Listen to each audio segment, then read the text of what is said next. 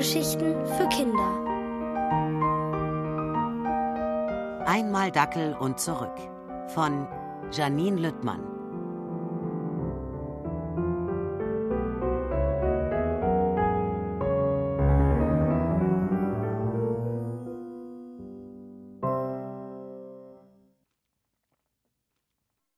Der griesgrämige Wassermann.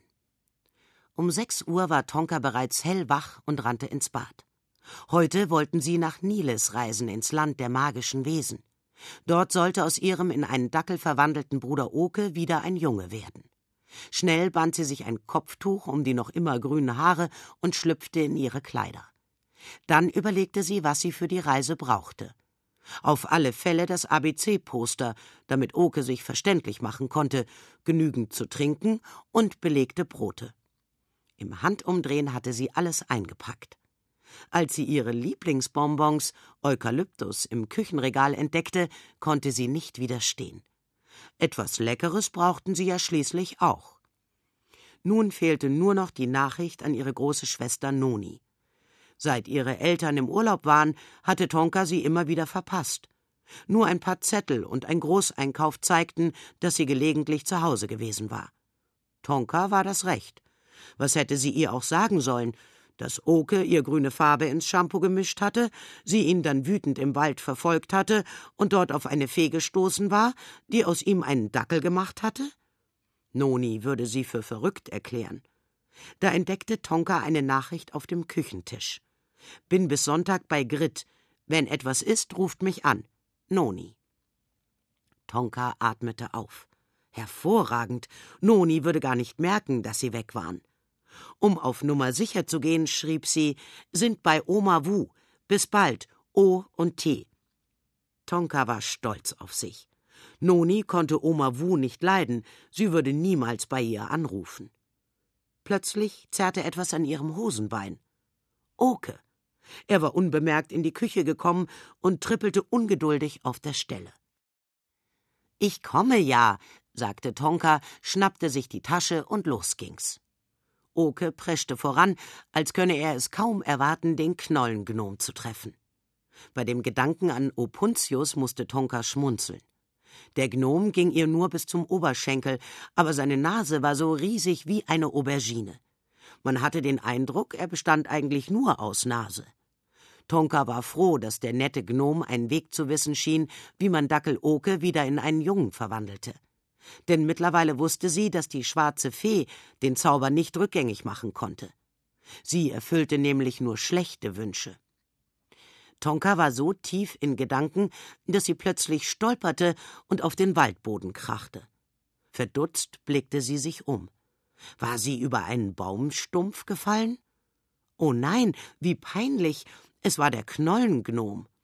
Tolle Begrüßung, meckerte Opuntius, rappelte sich auf und sah Tonka vorwurfsvoll an. Doch Tonka nahm den Blick nicht wahr. Fasziniert starrte sie auf Opuntius Nase. Durch den Zusammenstoß schwoll sie an, wurde noch größer als gestern und lief dunkel lila an. Farbe und Form glichen jetzt exakt einer Aubergine. Entschuldigung, prustete Tonka. Du lachst unerhört. Da will man euch helfen und dann sowas. Aus ihrem Rucksack angelte Tonka einen Taschenspiegel und hielt ihn Opuntius vors Gesicht. Nun prustete auch er los. Lila, lila war sie noch nie. Oke bellte, ihm schien die Verzögerung nicht zu behagen. Ruhig, Jungchen, wir gehen ja schon los, sagte Opuntius, hängte sich seinen Beutel um und bog in einen zugewucherten Waldpfad ein. Tonka hielt sich dicht an seinen Fersen. Er war erstaunlich schnell, trotz seines verkrüppelten Fußes. Unglaublich, was diese schwarze Fee Irwana nie gut alles anstellte. Kinder in Hunde verwandeln und Füße von Knollengnomen ruinieren. Sei's drum. Sie wollte nicht an Irwana denken. Lieber betrachtete sie die hübsche Wiese voller Klatschmohn, an der sie gerade vorbeikamen. Als sie einen Wacholderstrauch passierten, der wie ein Mensch aussah, drehte sich Opuntius um und sagte Übrigens, wenn wir zum Nög kommen, haltet besser die Klappe. Zum was? fragte Tonka. Der Nög ist ein Wassermann. Er bewacht den Eingang nach Nilis und hat stets schlechte Laune. Das kann ja heiter werden, grummelte Tonka. Wir kriegen das schon hin, beschwichtigte Opuntius und wandte seinen Blick ab. Schweigend gingen sie weiter. Nach einer Weile bemerkte Tonka, dass Oke immer weiter zurückfiel. Seine Dackelbeinchen schienen schlapp zu machen. Beherzt klemmte sich Tonka ihren Hundebruder unter den Arm. Opuntius führte sie immer tiefer ins Dickicht. Tapfer stapfte Tonka hinterher und presste Oke so fest an ihren Körper, bis er knurrte. Als sie einen graugrünen Tümpel erreichten, legte Opuntius den Finger auf die Lippen. Oke spitzte die Ohren und hob witternd die Schnauze. Ein dunkelgrüner Hut ragte aus dem Wasser. Sie pirschten sich heran, und Tonka konnte erkennen, dass das Wesen grasgrüne Haare hatte. Das musste der griesgrämige Wassermann sein. Er hatte die Augen geschlossen. Schlief er etwa? Dann könnten sie unbemerkt. Bevor Tonka zu Ende denken konnte, donnerte eine Stimme durch den Wald. Wer stört? Vor Schreck ließ Tonka den Dackel fallen. Oke heulte auf. Opuntius aber verbeugte sich und erklärte: Gevatter Wassermann, wir erbitten Einlass nach Nilis. Der Wassermann beäugte die drei skeptisch. Dass du ins Land der tausend Wesen möchtest, ist mir nicht neu, Knollennase. Dass der hässliche Hund mit soll, geschenkt.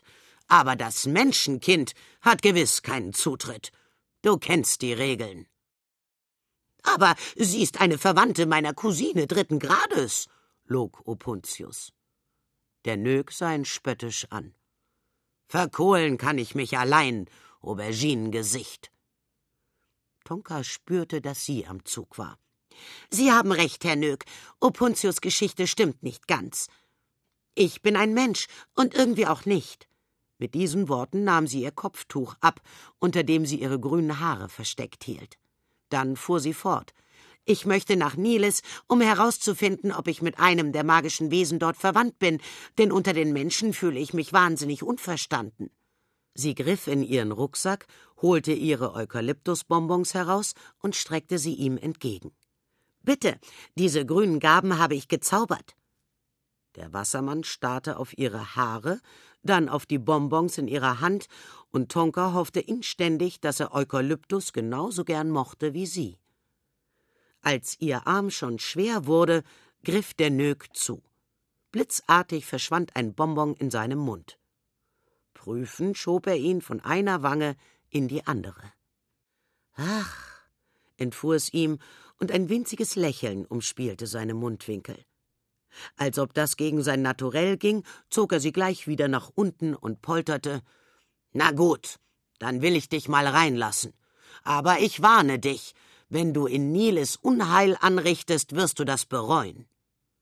Nach diesen Worten wirbelte der Wassermann mit dem Finger im Tümpel, bis sich ein Strudel bildete, der zu einem Tunnel wurde.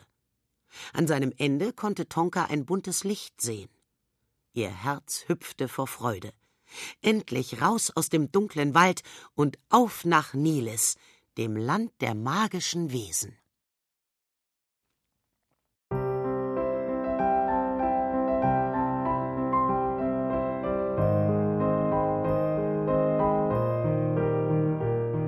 Ihr hörtet Einmal Dackel und zurück von Janine Lüttmann. Gelesen von Sandra Schwittau. Ohrenbär. Hörgeschichten für Kinder. In Radio und Podcast.